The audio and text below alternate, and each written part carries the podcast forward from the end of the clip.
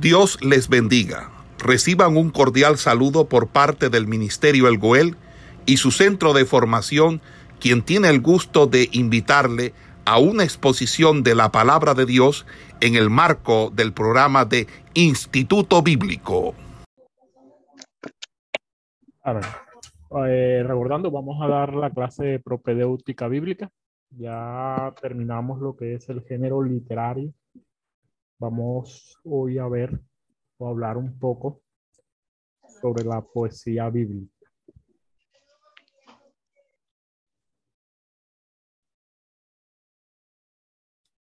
Si todos me escuchan bien y alguien tiene problema con el sonido, con lo que estoy compartiendo en pantalla, porfa, eh, me avisa.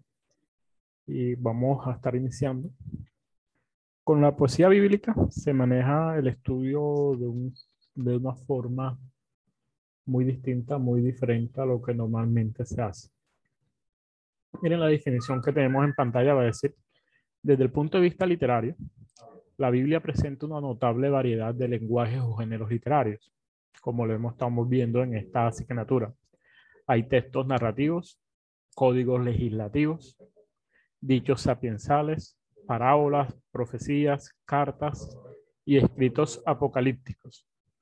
Muchos de esos textos están escritos en prosa, pero otros bastante numerosos son textos poéticos. Hoy vamos a comenzar a analizar lo que son los textos, los textos poéticos.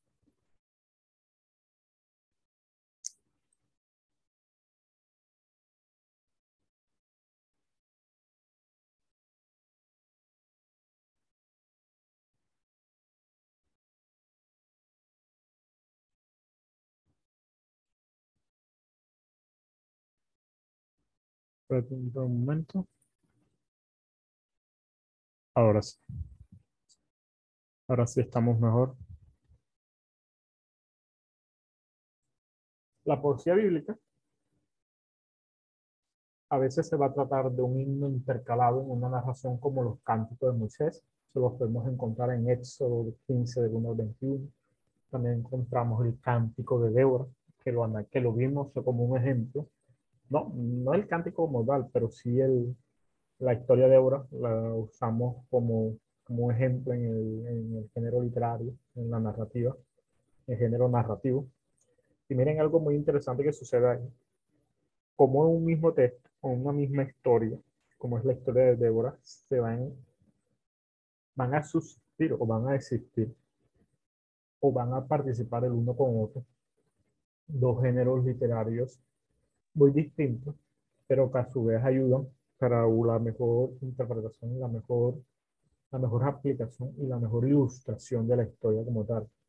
El cántico de Débora, lógicamente es una poesía, también encontramos el cántico de Ana, en primera de Samuel del 1 al 17, el cántico de David, en segunda de Samuel 2 del 1 al 10 y el cántico de Jonás, claramente en el libro de Jonás, en el capítulo 2 del 2 al 10. Otras veces podemos encontrar que el lenguaje poético se va a desarrollar o va a comprender un libro completo, un libro entero, como en el Cantar de los Cantares, que es un texto netamente poético, o la mayor parte del, de un libro, como va a suceder en el libro de Job, que la mayor parte del libro de Job está, está escrito en, en, el género literario de la poesía, está escrito en forma de poesía bíblica. También podemos encontrar si conocemos la historia bíblica y nos basamos un poco más en ella, que los profetas fueron grandes poetas, caso por lo cual para los salmistas, como en el caso de David, son, son, va a ser muy importante.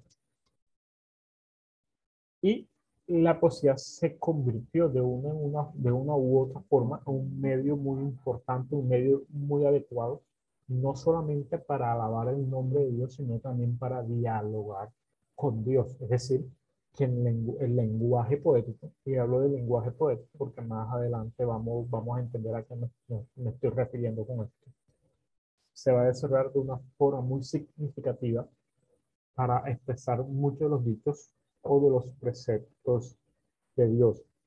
En el Nuevo Testamento no vamos a encontrar tantos poemas como en el Antiguo, pero de ningún modo vamos a encontrar que estos poemas van a estar ausentes en el nuevo. ¿Por qué coloco esto acá?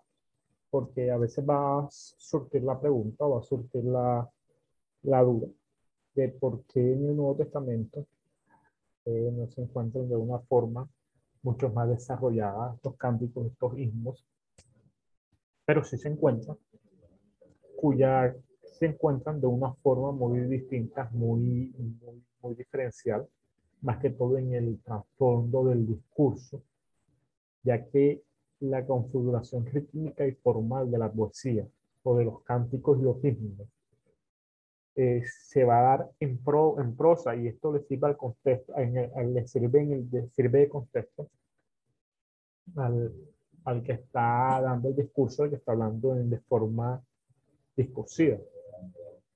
Eh, uno de los ejemplos lo podemos encontrar en el Cántico de María en el, en el libro de Lucas del 1 del 45 al 55, el Cántico de Zacarías en Lucas 1 del 67 al 79, el Cántico del anciano Simeón en el libro de Lucas, del 2, del 28 al 32, y muchos de los himnos cristológicos que aparecen en cada una de las cartas paulinas, en la mayoría de las cartas paulinas, o en algunas de las cartas paulinas, como van a ser los cánticos que aparecen en Filipenses 2 del 6 al 11, en Colosenses 1 del 15 al 20, en Efesios 13, 1, perdón, del 3 al 14, y así sucesivamente. También hay palabras de Jesús que tienen un ritmo muy particular, como el reporte que él dirigió a los que habían rechazado todas las invitaciones de Dios. Miren, miren esto que este ejemplo que encontramos aquí en pantalla, lo estoy colocando acá en pantalla, en Mateo 11 y 17, donde va a decir, tocamos la flauta, pero ustedes no bailaron. Contamos canciones tristes, pero ustedes no lloraron. Miren que hay, hay una rima en la terminación de la palabra bailaron con lloraron claramente esto es un ajuste rítmico que vamos, que vamos a ver más adelante y vamos a analizar con mayor profundidad más adelante, es una de las características principales de la poesía. Y, y, esta forma, como estamos organizando aquí, donde se, se, va, se va a dividir de una forma, por decirlo así, de una manera como en escalera, donde no va a haber un, un, un bloque de texto como vemos acá arriba, como vemos acá arriba, sino que el texto va, va, a estar colocado de una forma donde el espacio va, va a tener mucha mayor preponderancia. Esta característica es una característica propia de los textos poéticos y es algo que hay que tener muy en cuenta cuando vayamos a identificar un texto poético en, la, en las Sagradas Escrituras y diferenciarlo de los demás textos.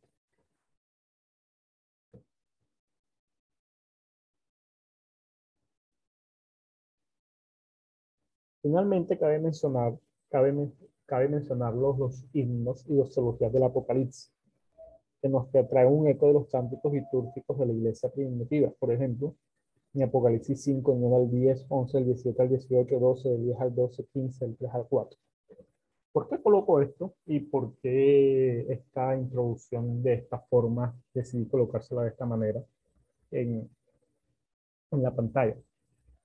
Porque a veces cuando se habla de género, del género poético, o de alguno de los géneros narrativos, alguno de los géneros bíblicos como tal, vamos a encontrar, o muchas veces no, nos obligamos a pensar que se que corresponden o pertenecen a ciertos libros en específico solamente.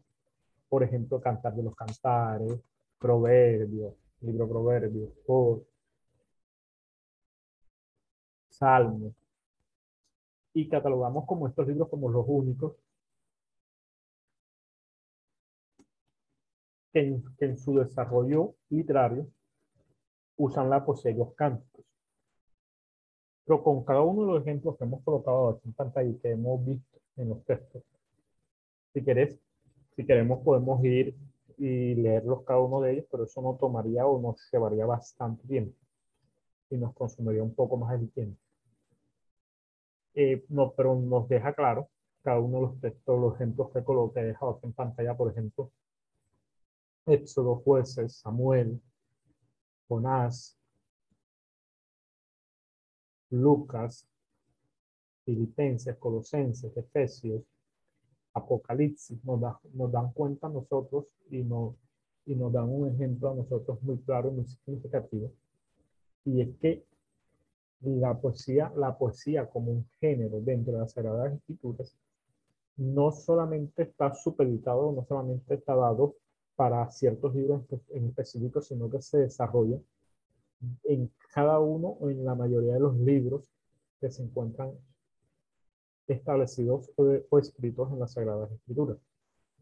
Es decir, que así como el género apocalíptico no es un género que va a representar solamente al libro de Apocalipsis, sino es un género que va a aparecer muchas veces en muchos escritos de las Sagradas Escrituras.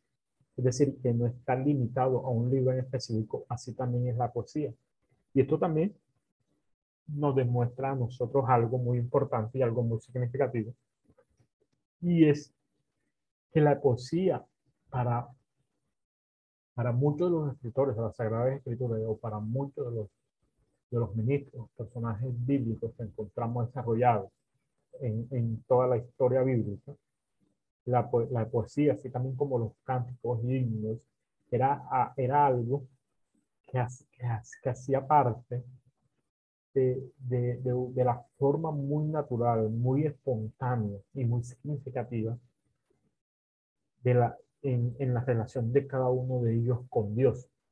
Por eso, en la, en la liturgia de la antigüedad, con la liturgia de hoy en día, en los cultos, hay una diferencia muy abismal en el sentido de los cánticos, en el, en el sentido de los himnos y en el sentido de todo esto. ¿Por qué?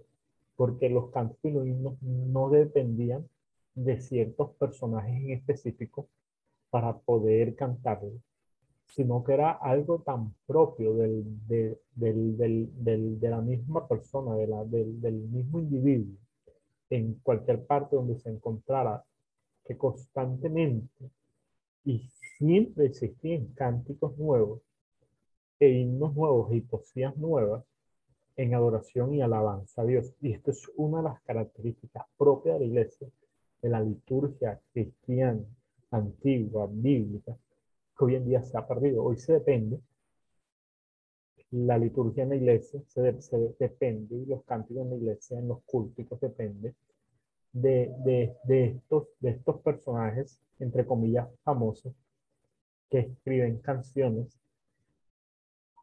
y escriben esto, tienen un don, tienen un talento, podrían defenderlo de X o Y forma. Pero Dios exige un cántico nuevo al pueblo, pero, pero nosotros, nuestro debería haber es volver a, nuestro, a nuestra forma primaria de adoración.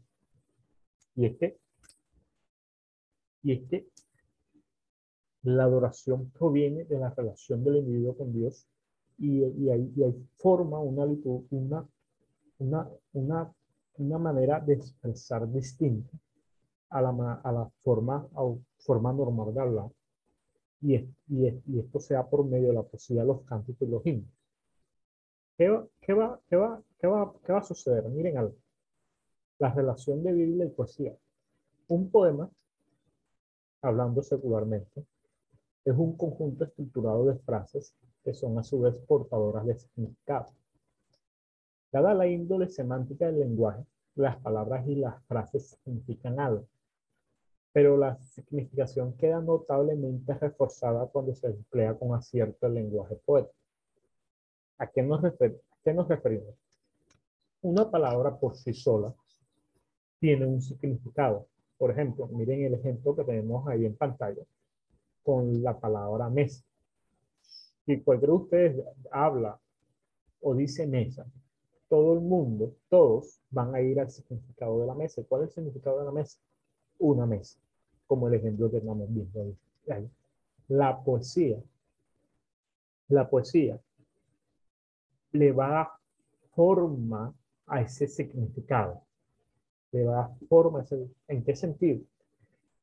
Que aunque las palabras pueden estar significando algo, gracias al, al, lenguaje poético, ese significado puede variar o puede moverse de una u otra manera dentro, dentro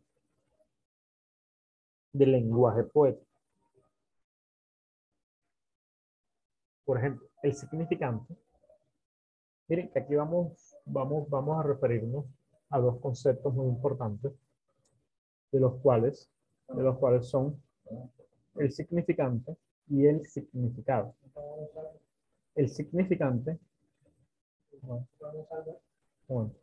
Eh, ¿Me, me espera un momento acá? ¿Me da un minuto?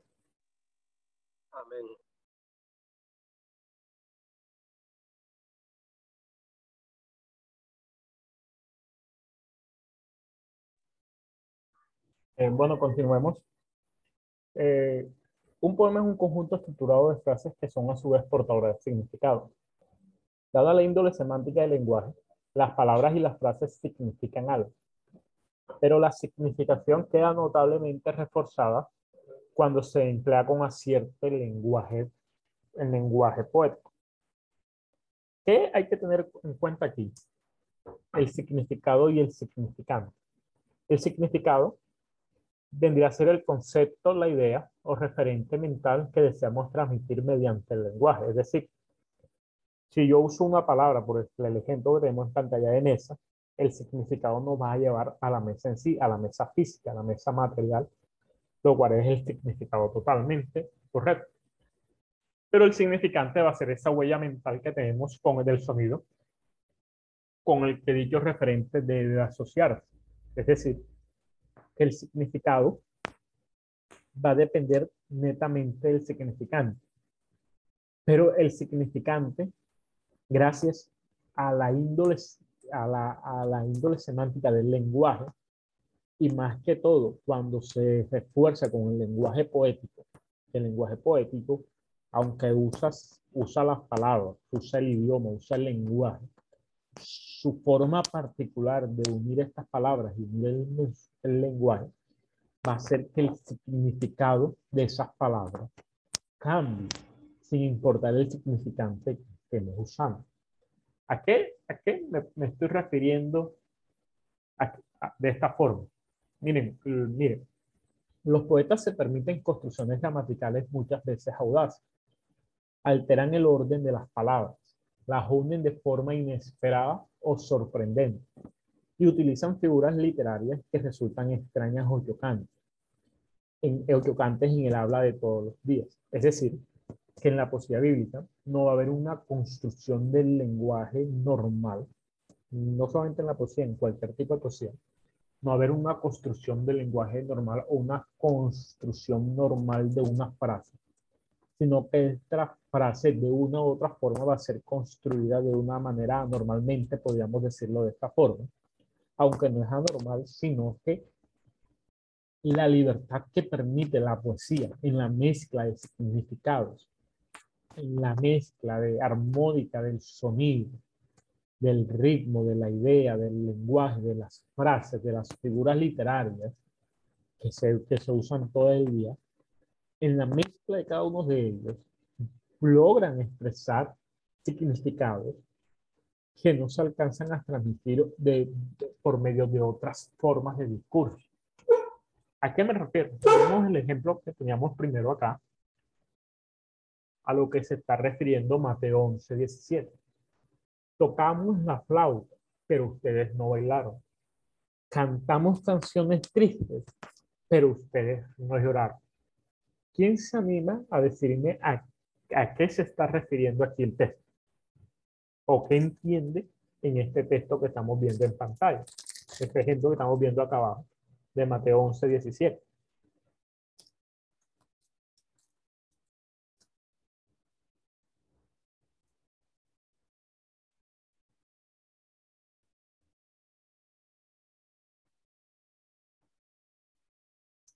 ¿Alguien puede participar o nadie puede participar?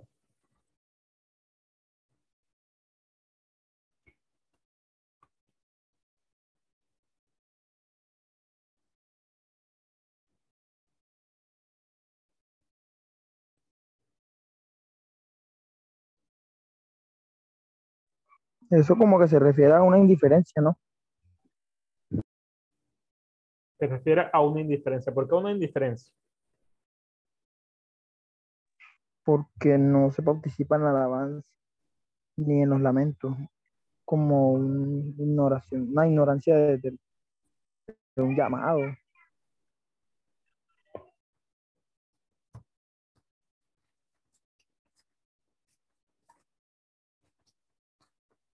Una ignorancia. ¿Quién más?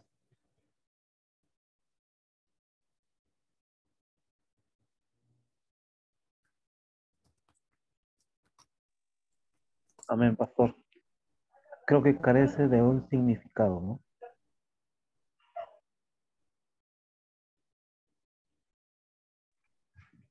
No, yo diría que sí tiene un significado. Significado sí tiene porque todo, todo, todo, len- todo lenguaje, todo, toda construcción en el lenguaje tiene un significado, uno u otro. La diferencia es que en la poesía el significado puede variar al que literalmente nosotros podemos asumir. Varía porque varía gracias a la construcción que permite ser dada por medio de la poesía. Por ejemplo, tocamos la flauta, pero ustedes no bailar. Cantamos canciones tristes, pero ustedes no llorar. ¿Qué tiene que ver bailar con llorar?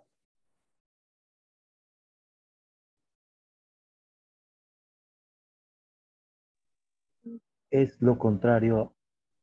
Es lo contrario, eh, sí, Es lo contrario. opuesto. El que baila, baila porque está feliz. El que llora, llora porque está triste. Amén. Pero esta construcción para de usar dos, dos, dos conceptos, por decirlo así, dos conceptos opuestos, el estar feliz y el estar triste, para, dar, para unirlos en un solo significado, solamente se puede dar por medio de la poesía. Gracias a la construcción poética de este texto, podemos ver que no son dos significados distintos, sino que es un solo significado el que hay que asumir. ¿Y cuál es el significado que hay que asumir? Como dijo el hermano, que hubo una indiferencia. Está diciendo que son diferentes con respecto al llamado. ¿Por qué? Porque le tocamos la flauta y no bailaron, no bailaron. Es decir, no están, pero entonces si no bailaron, no bailaron, entonces porque están tristes. Entonces les cantamos canciones tristes, pero tampoco llorar. Es decir, hubo una indiferencia con respecto al mensaje que se estaba llevando o que se estaba entregando. Pero esta construcción solamente se puede dar de esta manera gracias a la poesía como tal. De otra forma, en otro género literario como tal, sería muy complicado o muy, o, o muy complicado o muy, o muy difícil el comprenderlo de esta forma. Si nos damos cuenta,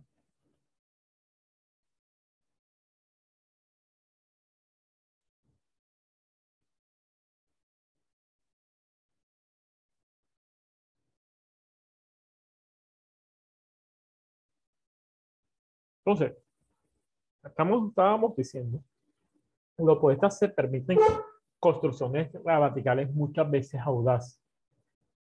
Lo que veníamos viendo.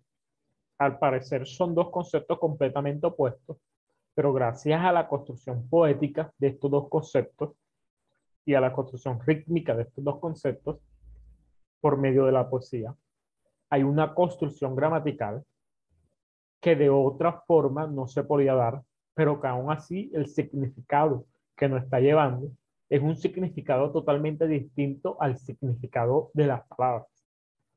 Miren,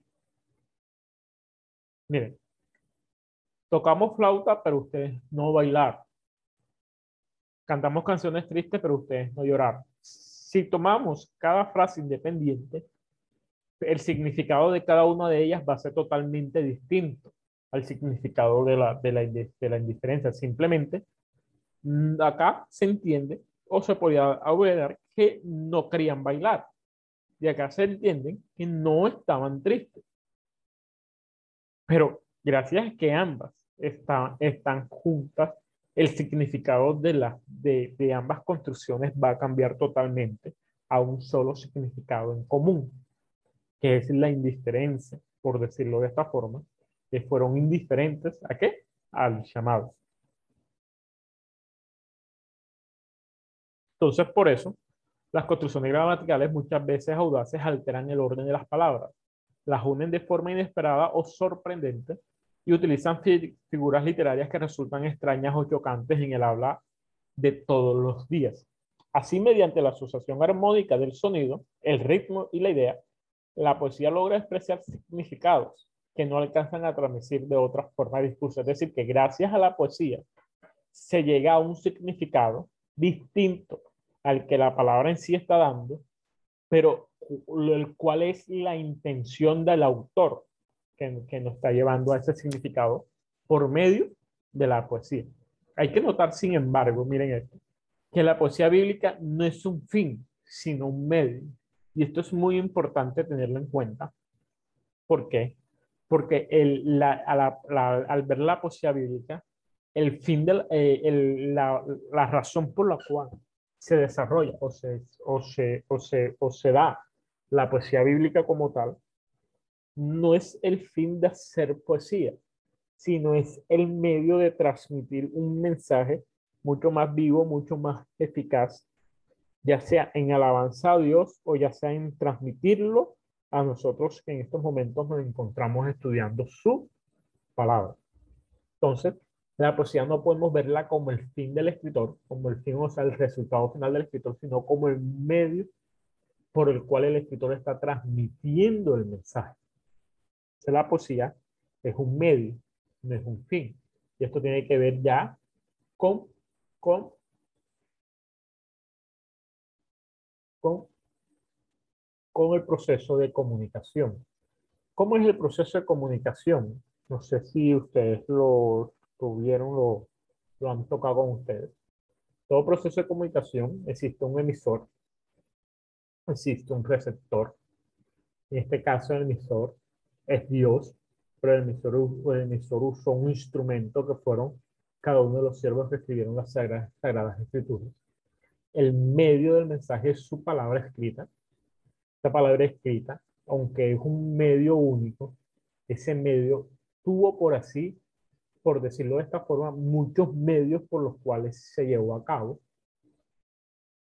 Y estos medios podemos, podemos decirlo, podemos, o podemos establecerlo, podemos definirlos como cada uno de los géneros que se usó en la Sagrada Escritura. Y porque estamos viendo la Escritura porque la Biblia es un escrito, es un libro, aunque es un libro inspirado por Dios y eso no le quita su razón divina de ser, su razón maravillosa de ser de que fue algo completamente revelado por Dios. Fue revelado por Dios, fue escrito por Dios, fue inspirado por Dios. Pero fue hecho en lenguaje humano. Y el lenguaje humano tiene ciertas características, ciertas formas, ciertas normas, ciertas construcciones es menester nosotros conocerlas y saberlas para poder para poder recibir ese mensaje por este medio que se nos ha llegado a nosotros de una forma más eficaz y efectiva de lo cual el emisor quiso darnos. ¿Por qué? Porque, porque en todo proceso, en todo, en todo proceso, en todo proceso comunicativo, se tiene que tener en cuenta el emisor no solamente como el que escribe el mensaje, en este caso la Biblia, sino también la intención por la cual está transmitiendo el mensaje. Esta intención, el receptor, en este caso nosotros que estamos estudiando su palabra, debe no solamente recibir el mensaje, sino que captar también en el mensaje la intención del autor. Y esta intención solamente se logra no conociendo al autor porque el autor nunca lo vamos a ver. Porque los, autores no los vemos. Tenemos al Espíritu Santo que nos inspiró a ellos y nos ayuda a nosotros a entenderlo. Pero quien nos ayuda a, a quien, ¿cuál, es, cuál es el medio más correcto de conocer la intención del autor, es el mensaje como tal. Es decir, es el escrito que nos, que nos ha llegado a nosotros, es decir, su palabra por medio, por medio de las características escritas de cada uno de los autores, ya sea sus personalidades, ya sea, ya sea su carácter, ya sea su forma de ser, ya sea su forma de escribir, ya sea el género que usaron, ya sea la forma que usaron para escribirlo, nos va a entender y nos va a ayudar a comprender con qué intención escribieron cada uno de estos textos. Y eso a nosotros nos ayuda a comprender o tener una mayor completud dentro del mensaje bíblico y dentro de la transmisión del mensaje bíblico. De esta forma, la poesía, como cada uno de los diferentes géneros que vamos a ver en esta asignatura, que Dios nos, nos ayude para poder desarrollarlos completamente cada uno de ellos, nos, nos va a ser para nosotros el medio, no el fin del mensaje. Es decir, es un medio por el cual Cristo mismo nos está ayudando a nosotros para comprender mejor el mensaje transmitido. ¿Vamos bien por el momento? ¿Hay alguna pregunta hasta el momento?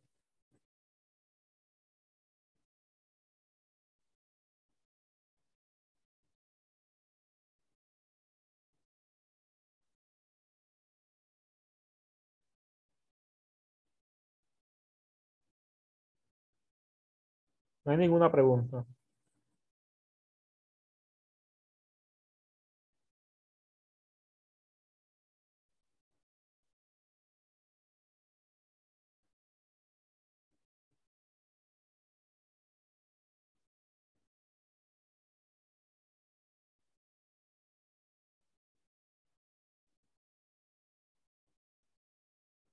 Ok. Continuemos. El discurso poético en la poesía española. Miren vamos a analizar la poesía como tal. Todavía no vamos a entrar a analizar la, la poesía bíblica, la poesía hebrea como tal, sino vamos a analizar la poesía, la poesía en general. Para tener una idea de cuáles son las características de la poesía y cómo podemos identificarla para después aplicar cada uno de estos conocimientos dentro de la misma poesía hebrea. Hay, diferencias entre la poesía que nosotros conocemos ahora y la poesía bíblica. Sí, claro que hay diferencias. Pero para poder entender estas diferencias, lo mejor es conocer de una mejor manera el género poético que, está, que se está desarrollando ahora mismo en la actualidad o que, sea, o que, o que conocemos, que más fácilmente conocerlo para nosotros para después poder encontrar esas diferencias que encontramos en la poesía bíblica.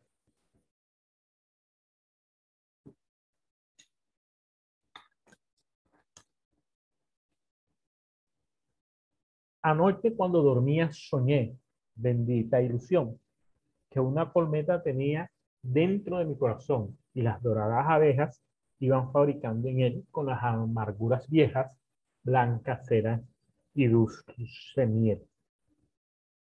Al leer esta estrofa, nos podemos o percibimos de inmediato, de una u otra manera, que el lenguaje, como veníamos hablando anteriormente, no es el que solemos usar normalmente para transmitir un mensaje o para, o para expresarnos de cierta, de cierta, o de cierta, o, esta, o, o de esta, o de esta manera.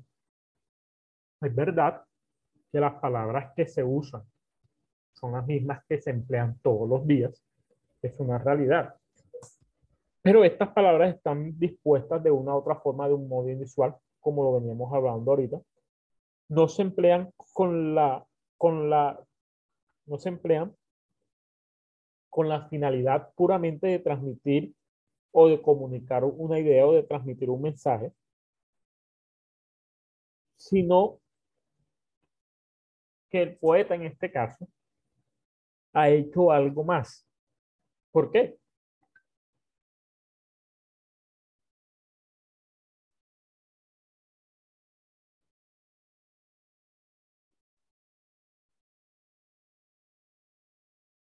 Porque el poeta está intentando expresar una idea totalmente diferente a la que las palabras pueden dar. ya que de una u otra forma si alguien quiere transmitir un mensaje poético, no lo puede, no lo puede expresar o no lo puede tra- transmitir de una, de una manera totalmente distinta al mensaje, al poeta como tal. Es decir, yo no puedo transmitir un mensaje poético sino por medio de la poesía misma.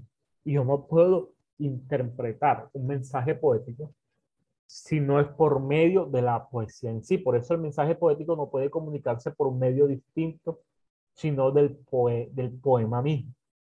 Esta forma de, de discusión suele caracterizarse de una sola manera, sino como discurso poético. El discurso poético tiene, tiene ciertas características, aunque estas características son muy diferentes a las características, a las características normales que podemos encontrar, ya que la, el- la poesía tiene, tiene algo muy, muy, muy interesante y a la vez, de una forma también es algo muy, muy problemático. ¿Por qué problemático? Porque con el paso del tiempo la misma, la poesía no tiene unas reglas establecidas para todos en, to- en todas las épocas, sino que cada quien, la poesía les da cierta libertad para manejarla y para estructurarla de acuerdo a lo que se quiere llegar o de acuerdo a la forma de que el poeta quiere transmitir el mensaje. Esto nos genera a nosotros cierta dificultad para, para interpretar la poesía bíblica, ya que la estructura no es una estructura general como tal. Pero hay algo que sí podemos hacer. Y es que la poesía tiene características que así como se diferencian mucho una de la otra, hay características que se mantienen con cierta familiaridad a pesar del paso del tiempo. Es decir, que la poesía tiene características que vamos a encontrarlas en todas y cada una de ellas, aunque puedan tener diferencias, se van a ver con cierta similitud. ¿Cuáles son estas características? Pues vamos a ver seis de ellas. Una de ellas son los márgenes, la segunda son los versos, la tercera es el metro, la cuarta es la rima, la quinta es el ritmo y la sexta es la poesía y versificación. De esta forma, ¿qué son los márgenes? Los márgenes es que al fijar los ojos en el texto escrito de un poema, lo primero que salta a la vista son los amplios márgenes que se extienden de derecha y a izquierda. Esto permite distinguir a cierta vista un texto poético de un discurso en prosa. Los escritos en prosa tienen márgenes estrechos. Los espacios en blanco son más bien reducidos. Y la escritura ocupa prácticamente toda la página. Los, los textos poéticos, en cambio, están distribuidos en verso. Si nos vamos al libro del Cantar de los Cantares, que es mucho más, más fácil ver, ver, ver, ver, analizar este ejemplo en, en, en este libro, po- podemos encontrar algo.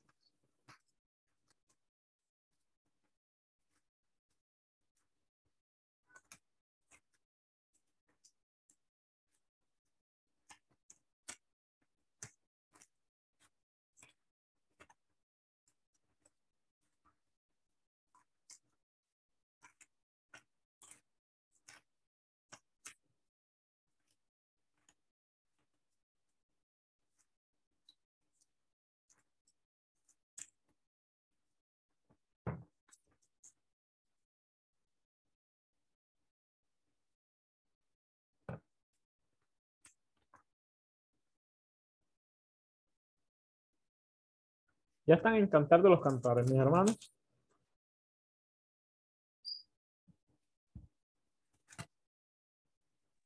Amén.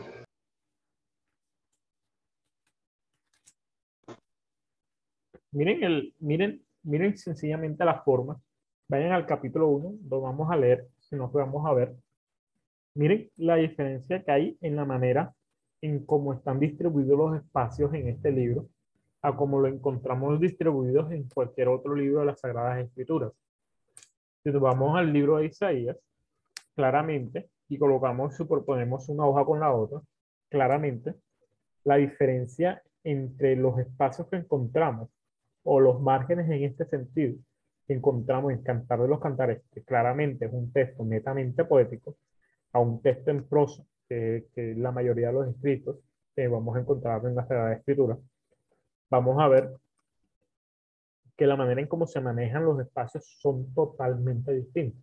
Entonces, esta manera de ubicar los espacios dentro del género poético va a ser una característica muy general dentro del lenguaje poético como tal. El lenguaje poético se va a caracterizar por los márgenes amplios que va a manejar, manejar y por los espacios que vamos a encontrar dentro del escrito como tal.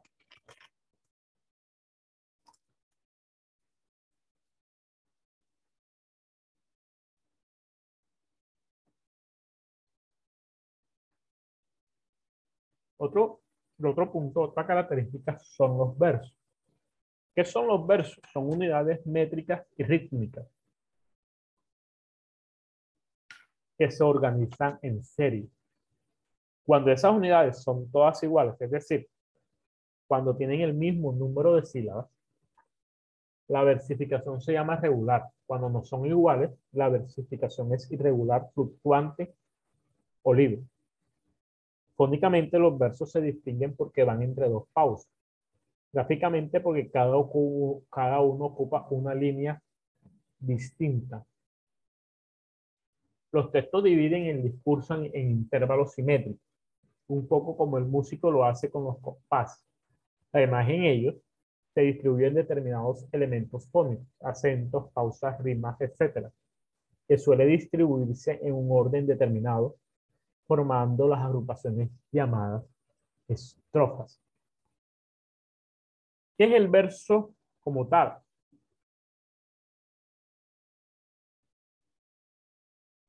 Es la forma en cómo se está estructurando una estrofa dentro del lenguaje poético. O Cantar de los Cantares, verso 2, capítulo 1, verso 2. O si él me besara con, si él me besara con besos de su boca. Ahí encontramos un verso. Porque mejores son tus amores que el vino. Encontramos otro verso. Más del olor de tus suaves ungüentos, tu nombre es como un ungüento derramado. Por eso las doncellas te aman. Miren cómo cada uno de los versos se va, va armando una métrica y va armando una, una rítmica dentro de la lectura. Si lo leemos con un sentido más, más, más, más, o de alguna manera, con los, haciendo la, los, o acentuando, haciendo los acentos como deben ser dentro de la lectura, podemos leerlo de alguna forma de esta manera. O si él me besara con besos de su boca, porque mejores son tus amores que el vino. A más del olor de tus, de tus suaves ungüentos, tu nombre es como un ungüento derramado. Por eso las doncellas te aman. Atráeme en pos de ti, correremos. El rey me ha metido en sus cámaras. Nos gozaremos y alegraremos en ti. Nos acordaremos de tus amores más que del vino. Con razón te amo. Ahí culminamos la primera estrofa. Los versos se van, se van a unir. Puede haber una versificación, ya sea regular o regular. En este caso son irregulares, fluctuantes o libres, porque los versos no son iguales uno con el otro, es decir, no tienen la, no tienen la misma cantidad de sílabas, no tienen la misma cantidad de espacios o el mismo número de sílabas. Por eso son irregulares. Pero de esta forma se compone el verso. Los versos fónicamente, es decir, si nos damos cuenta, cuando los, leemos, las pausas que hacemos al leer, el texto poético, al leer este texto de Cantar de los Cantares, en la misma lectura nos va llevando a hacer pausas a la terminación de cada uno, de cada, uno o cada siguiente verso, para, para, para así poder ir marcando dónde termina un verso, dónde inicia el otro, en los intervalos que nos va planteando directamente la poesía como tal. A esto es lo que se conoce como verso y es una de las características principales que vamos a encontrar dentro de la poesía. También dentro de la poesía vamos a encontrar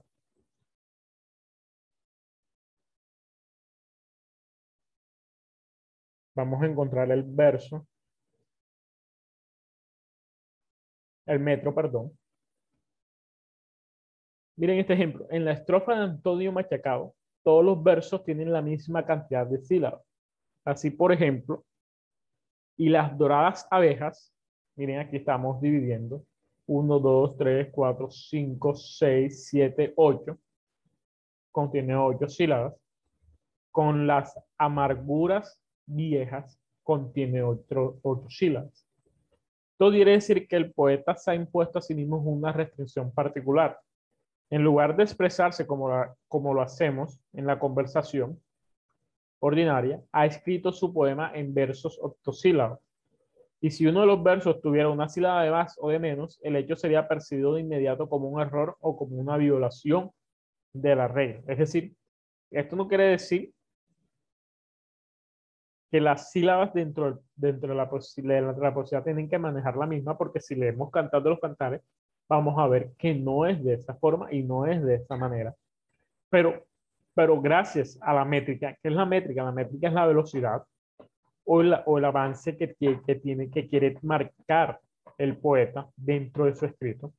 Eso nos ayuda a marcar también el ritmo dentro, dentro, dentro, dentro, dentro de la lectura ya que al hacerlo de ocho sílabas o ser octosílabos en, en, en, en todos los versos, porque se convierte en una versificación regular, marca una velocidad estable dentro de la lectura y dentro, dentro de la lectura y dentro de la expresión misma del poema. Que si hubiera uno distinto, ya hubiera como un salto muy abrupto y ese salto abrupto se entendería como un error. Caso contrario sucede si fuera irregular, que es irregular, que no tiene el mismo número de sílabas. Al no tener el mismo número de sílabas, el metro o la rítmica no, no va a ser estable, sino va a depender de otros factores como tal. Pero el metro, aquellos que lo usan de esta manera, lo usan siempre para, dar, para darle, o darle una característica principal o una velocidad, o una velocidad establecida a la lectura del poema como tal. Quiero saber si hasta el momento me han entendido, han comprendido algo, si he podido ser claro en lo que estamos hablando en esta hora. Hermano, la métrica vienen también del hebreo, porque usted sabe que cuando se dobla de un lenguaje a otro se acortan o se incrementan el número de sílabas. Correcto.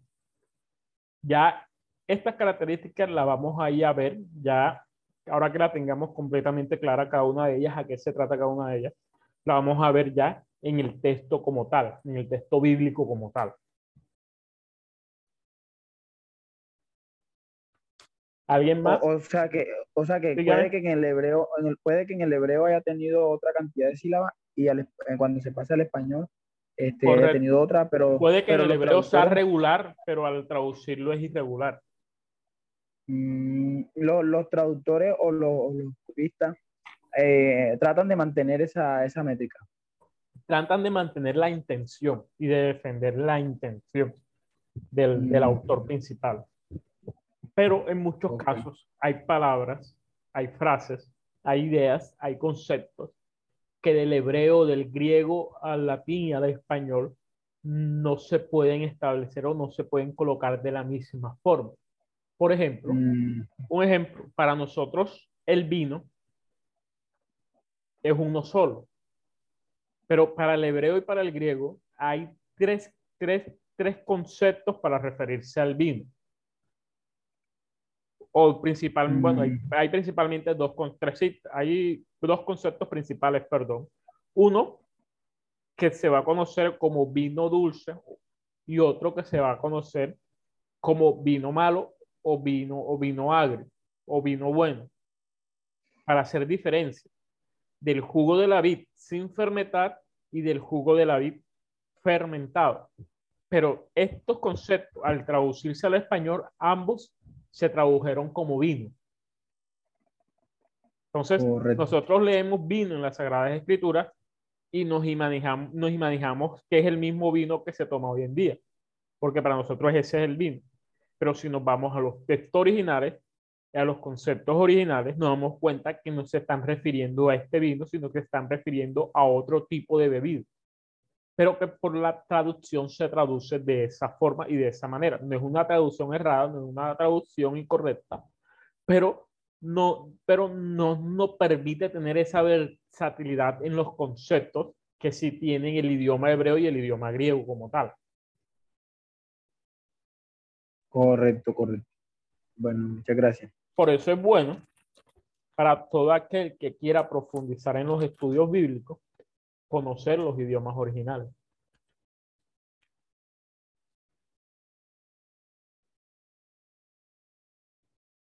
¿Alguien más quiere hacer una pregunta sobre algo?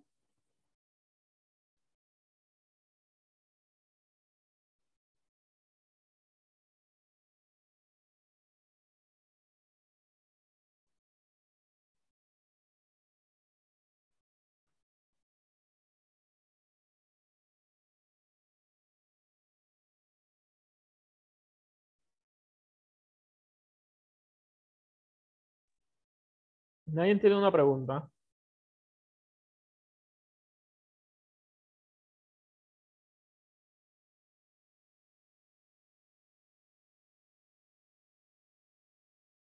Bueno, continuemos entonces. Tiene la rima. Esta es otra de las características que llama la atención cuando se leen los versos de Machacado. Este es el ejemplo que estamos analizando porque estamos analizando la poesía normal, no la poesía bíblica como tal, sino estamos analizando cada una de estas características dentro de la poesía para después verlas cómo se diferencian con la poesía bíblica y ver de por qué se diferencian de esa forma. O también en qué se parecen. Perdón. Esta es otra de las características que llama la atención cuando se ven los versos machacados que figuran al comienzo. Rima es la igualdad o semejanza de sonidos en que acaban dos o más versos a partir de la última vocal acentuada. ¿Qué se refiere? Gemido, herido, última vocal acentuada. Herido, ido. Escondiste, huiste. De manera que corazón rima con ilusión y abejas con viejas. En estos casos, se trata de rimas consonantes, porque todos los sonidos son iguales a partir del último acento. Si la coincidencia de los sonidos es parcial, porque solo las vocales son iguales, se llama rimas asonantes. Ejemplo, clara, mañana, clara, mañana. ¿A dónde te escondiste, amado, y me dejaste con gemido? Como el siervo oíste, habiendo herido. Salí tras de ti clamando y eras ido. Miren cómo la rima va marcando también, o también marca o va, va marcando de una u otra forma la métrica. Miren, que aquí estamos viendo un, un, verso irregular, ya que el verso no tiene la misma cantidad de sílabas uno con el otro. Pero aquí quien nos está marcando la métrica dentro del verso va a ser la rima que encontramos en él y nos va ayudando a marcar la velocidad dentro de la lectura. Entonces también esto es bueno cuando leamos un, una poesía bíblica, un, un, texto poético en las Sagradas Escrituras, leerlo como una poesía, no leerlo como un texto cualquiera, para poder darle la importancia que el autor quiso darle por medio de este género en las Sagradas Escrituras. Porque hay casos que están leyendo un texto poético o un himno y no, y no lo leen como debe ser leído el himno, sino que lo leen como si estuvieran leyendo cualquier texto. No, hay una intención en la razón de la métrica y hay una intención en la razón de los acentos que fueron colocados ahí para darle una lectura más correcta al texto. La rima nos ayuda a nosotros a comprender la métrica dentro del lenguaje, del, del lenguaje poético. El ritmo también va a ser marcado por la rima. En otra de las cualidades del lenguaje poético, hay muchos poemas correctos en cuanto al metro y la rima, pero que resultan insípidos y deslucidos por carecer de ritmo adecuado. El ritmo, para ser perceptible, necesita un sustrato sensorial que transcurra en el tiempo. Un sonido uniforme, sostenido durante mucho tiempo, nunca es ritmo. Si lo es, en cambio, la gota de agua que cae en intervalos regulares. Pero si esos intervalos son muy espaciados, si falta la periodicidad del ritmo, desaparece. ¿Quién de los presentes aquí, de los hermanos que están aquí en esta clase, es músico? Yo, ¿Nos puede dar un ejemplo de ritmo? bueno, el ritmo es la secuencia de tiempo que llevan una nota y otra. Así lo entiendo yo, pues, en la música. Entonces, como es una secuencia de tiempo, eh, eh, el ritmo este, va a afectar la velocidad y va a afectar este, el patrón de tiempo con que se cante algo. Entonces, por eso es que nosotros conocemos ritmos como, bueno, ritmos musicales también se le llaman género. De pronto puede ser como el bolero, puede ser como la salsa, puede ser como la balada. Esos son géneros. Pero ellos dentro tienen, un, tienen una, una marcación de tiempo que en la música se le conoce como, bueno, se me escapa el nombre. Ellos, ellos se miden por, por números. Por ejemplo, el bolero es cuatro cuartos, la balada es cuatro cuartos, eh, la, la ranchera es tres cuartos, la salsa es dos medios, este, el guapango, o una, hay unos muchos, muchos ritmos mexicanos que se parecen a la salsa que tienen 6 sobre 8, y así es como se le determina el ritmo. Y la velocidad, pues se indica el valor de la, de la, de la nota negra, de, de, de la, de la, del símbolo negra. Algunos se le pone 60, que es 60 bits por segundo, 70, 120, y las músicas más rápidas como rock y eso utilizan 120 y el pop utilizan unos más rápidos. Es decir, que el Entonces- ritmo en la música va a marcar la velocidad de la música como tal. Exacto, el, el ritmo, el ritmo es la secuencia de tiempo y dentro del ritmo está lo que es la velocidad. la velocidad. De igual forma, en la poesía es de esta manera. El ritmo va a marcar no solamente el tiempo, sino la velocidad del texto poético. ¿Por qué? Porque el, ritmo lo va a marcar.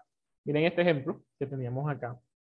La rima, lo vamos a leer, pero gracias a la rima vamos a encontrar un ritmo dentro de la lectura. ¿A dónde te escondiste, amado, y me dejaste con gemido? como el siervo oíste, habiendo merido. Salía tras ti clamando y era sido. Miren cómo la lectura misma me va a ir marcando qué tengo que leer más rápidamente y qué tengo que leer más lentamente. A eso es el ritmo. Entonces, la poesía, la poesía bíblica, una de sus características principales es que tiene ritmo en su lectura. El lenguaje puede producir un efecto rítmico porque está compuesto de sílabas marcadas y no marcadas. En algunas lenguas, como el griego y el latín clásico, lo que contaba era la duración de las sílabas, es decir, la distinción de sílabas breves y largas. Esto lo podemos entender porque, por ejemplo, en el griego es- están la- las sílabas breves y largas o las vocales cortas y vocales largas.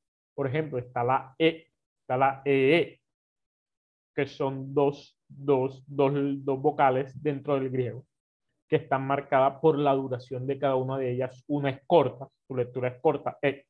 Una es, la otra es larga, su lectura es larga, EE. Y así sucesivamente vamos a encontrar estas características dentro del griego y del latín clásico. Entonces, miren, aquí, en- aquí ya podemos ver una de las diferencias dentro de la poesía en el Nuevo Testamento con las, con las lecturas que nosotros hacemos hoy en día este, este ritmo se marca, o se, o se marca, sí se marca, en este griego, por la alta duración de las sílabas breves y largas, como e, e, e. Pero estas sílabas breves y largas no las encontramos en nuestro idioma. Entonces, aquí ya va, va a haber una diferencia muy significativa dentro de la lectura de uno y el otro. Pero en nosotros la vamos a encontrar por las por, la, por, por el sentido castellano. En el poeta castellano, cambio, la organización rítmica del verso se basa en la diferenciación de sílabas acentuadas y no acentuadas. Marcadas son las sílabas sobre las que recae el acento y no marcadas las que carecen de él. El ritmo acentual resulta contraposición entre las sílabas tónicas y las sílabas atónicas. Tiene que atonas. Por ejemplo, aquí hay una sílaba marcada. ¿A dónde te escondiste, amado, y me dejaste con gemido? Como el siervo oíste, habiéndome herido. Salí tras de ti clamando y era sido. Miren cómo el ritmo va, va a estar siendo marcado por las sílabas que son acentuadas. Y así vamos a encontrar el ritmo dentro de la poesía. Pero ya encontramos la primera diferencia, que es que en la poesía en el griego la va a marcar son las sílabas breves y las sílabas largas. Poesía y versificación. Como ya lo hemos sugerido repetidamente, la mera utilización del verso no basta para hacer poesía. En el verdadero sentido de esta palabra, la poesía supone, además del verso y de otros artificios formales, cualidades como la armonía y musicalidad del lenguaje, el vuelo imaginativo y una emotividad más o menos intensa. En un antético poema hay además otros elementos que contribuyen a producir el efecto poético. Son las metáforas, las imágenes y el acierto en la elección y disposición de las palabras, sin olvidar el contenido del poema. ¿Qué quiere decir esto? quiere decir que no solamente es colocar, colocar versos con rima y ritmo para, para que se dé la poesía como tal, sino que la poesía debe, debe tener, como decía yo al principio, una intención del autor, que quiere transmitir, cómo lo quiere transmitir, qué tanta emotividad quiere transmitir el autor o con qué metáfora quiere llevar el mensaje del autor. En el ejemplo, o quedémonos aquí, aquí en Cantares. Miren estos textos.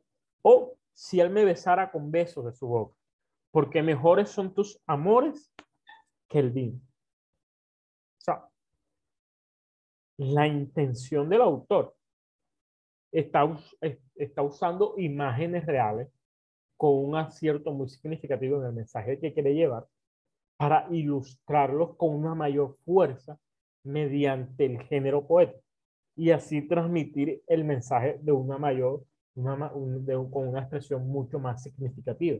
Si nos vamos al ejemplo que vimos al principio de Mateo 11, 17, tocamos la flauta, pero ustedes no bailaron. Cantamos canciones tristes, pero ustedes no lloraron. Hay marcado una intención significativa, de una intención muy importante del autor en el hecho de que no están prestando atención a lo que, está, lo que se le está ofreciendo a ellos. En este caso, por decantación podemos decir que él está hablando del llamado.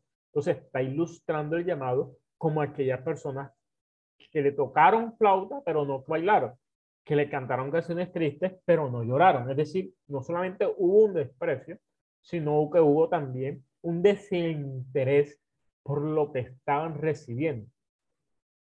Pero esta intención y estas imágenes que está usando el autor son válidas de acuerdo al mensaje poético que él quiere llevar.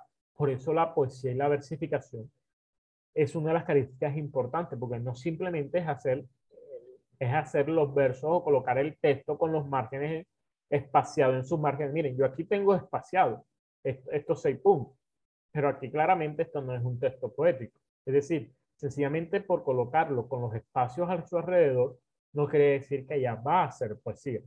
Debe haber, debe haber una, no solamente una poesía que se refiere al uso del ritmo, de la rima y el metro, sino también una versificación que se va a referir al contenido como tal y a la disposición de las palabras, a una correcta elección y disposición de cada una de estas palabras para que el efecto del el efecto poético pueda ser auténtico y correcto a la hora de leerlo e interpretarlo.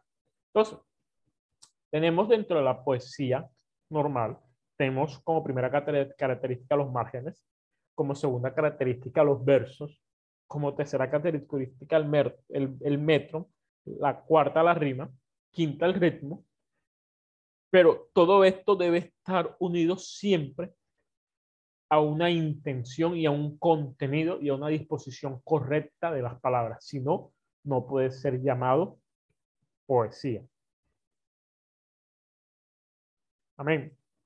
Bueno, hermanos, eh, vamos a dejar hasta aquí eh, la clase propedéutica bíblica. Si alguien tiene una pregunta hasta el momento, por favor, puede realizarla sin ningún problema.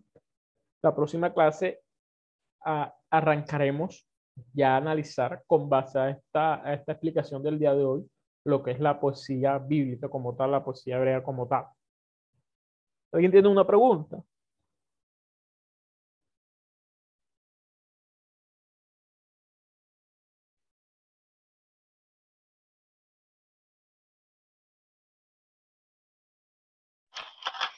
No, siervo, todo está bien.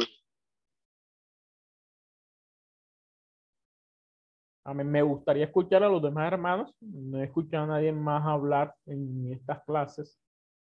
Siempre que lo escucho a los dos, a los tres mismos conversando. Hermano, Dios le bendiga. Amén. Eh, pues no le he participado hoy porque tuve problemas con el teléfono y pues no veía lo, lo, primero que había escrito y a veces como estaba lloviendo, porque todos los sábados atina llover en la hora de, la, de clase, eh, se perdía mucho la señal. Entonces quedaba rato sin escucharlo y prácticamente mm, fue poco lo que, lo que escuché. Sinceramente. Esperamos que este estudio haya sido de bendición para su vida y ministerio. A Dios sea la gloria. Este es el Ministerio El Goel, vidas transformadas para cumplir el propósito de Dios.